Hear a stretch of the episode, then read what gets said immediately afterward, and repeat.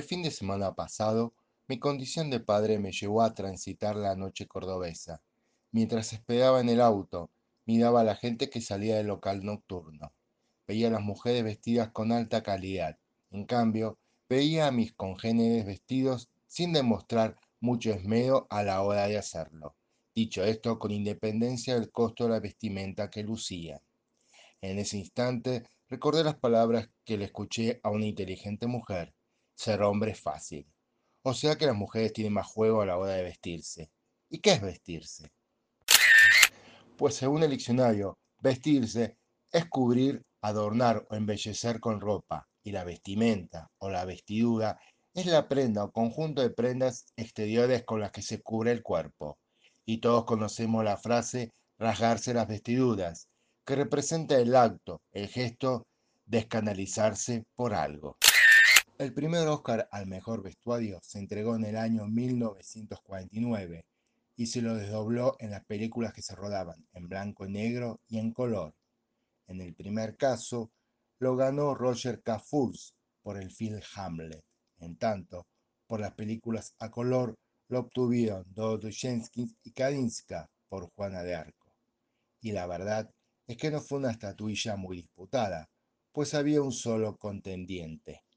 En blanco y negro, la otra nominada era Irene por B.F. Daughter, y en los films a color, las otras aspirantes al galardón fueron Eddie Head y Jill Steele por The Emperor World.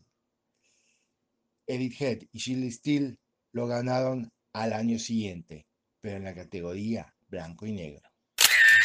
Algo interesante con respecto a la vestimenta es su relación con los momentos o los lugares. Contamos con ropa para usar en casa, ropa para salir y ropa para ocasiones especiales. Por ejemplo, nadie iría a una entrevista de trabajo vestido con una remera, unas bermudas y unas sandalias.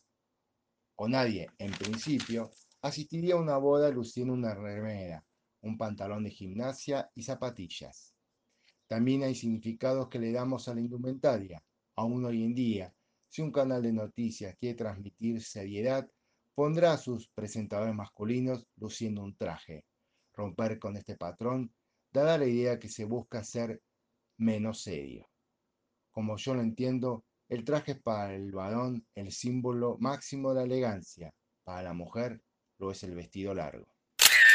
Las palabras relacionadas con, obviamente, la palabra vestimenta son vestido, vestidura, atuendo, prenda, atavío, ropa, indumento, indumentaria, traje, temo, ropaje, ajuar, equipo, canastilla, trapo, paños, telas, ornamentos, adornos, calas, paramento, hábito, muda, pedifolios, piezas, tiros, largos, vestuario, guardarropa, equipo, confección y ropa hecha. El traje nuevo del emperador, también conocido como el rey desnudo, es un cuento escrito por Hans Christian Andersen y publicado en 1837 como parte de los cuentos de hadas contados para niños. Este narra la historia de un rey que acomedido en todo, excepto en una cosa, se preocupaba mucho por su vestuario.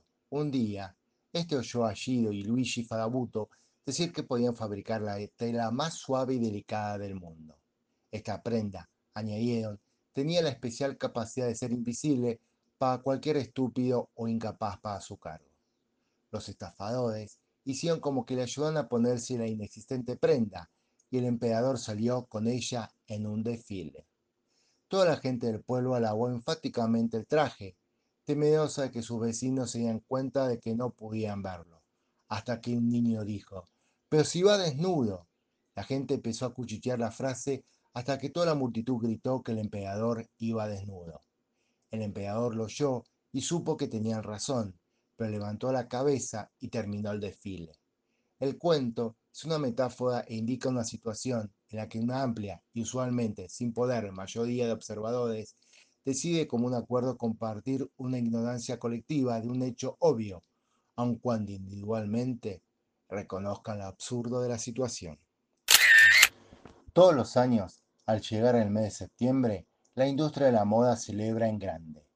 Es el mes más esperado para las editoriales y también para las celebridades y top models, quienes se preparan con mucho tiempo de anticipación para las ediciones de este mes. Septiembre es como un punto y coma en el año editorial. Marca el final de primavera-verano y el inicio de otoño-invierno. Esto significa que las marcas van a invertir aún más en publicidad para las colecciones de la nueva temporada y las editoriales se encargan de proponer un número especial. Esta semana llega a las pantallas de todo el mundo La Casa de Gucci, el film dirigido por Ridley Scott y en el que trabajan Adam Driver, Jared Leto, Jeremy Irons, Salma Hayek, Al Pacino y Lady Gaga, entre otros. La Casa de Gucci está inspirada en la impactante historia real del imperio familiar detrás de la casa de moda italiana Gucci.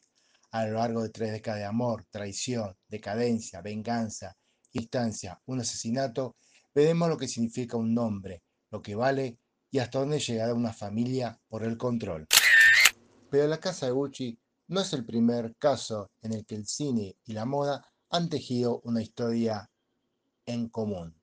También tenemos Cruella, protagonizada por Emma Stone y Emma Thompson, El hilo invisible, dirigida por Paul Thomas Anderson y protagonizada por Danny Day-Lewis, El diablo viste de Prada, con las actuaciones de Meryl Streep y Anne Hathaway, Solander 1 y 2, dirigida y protagonizada por Ben Stiller, El becario o pasante de moda, protagonizada por Anne Hathaway y Robert De Niro, Personal Shopper, protagonizada por Kristen Stewart, Coco Chanel, otra biopic sobre Yves Saint Laurent y Las Modelos, protagonizada por Rita Hayworth y Jane Kelly y rodada en el año 1944, que cuenta la historia de una joven de Brooklyn que al ganar un concurso de belleza abandona a su novio de toda la vida para ejercer como modelo, pero se da cuenta que la fama no puede sustituirle.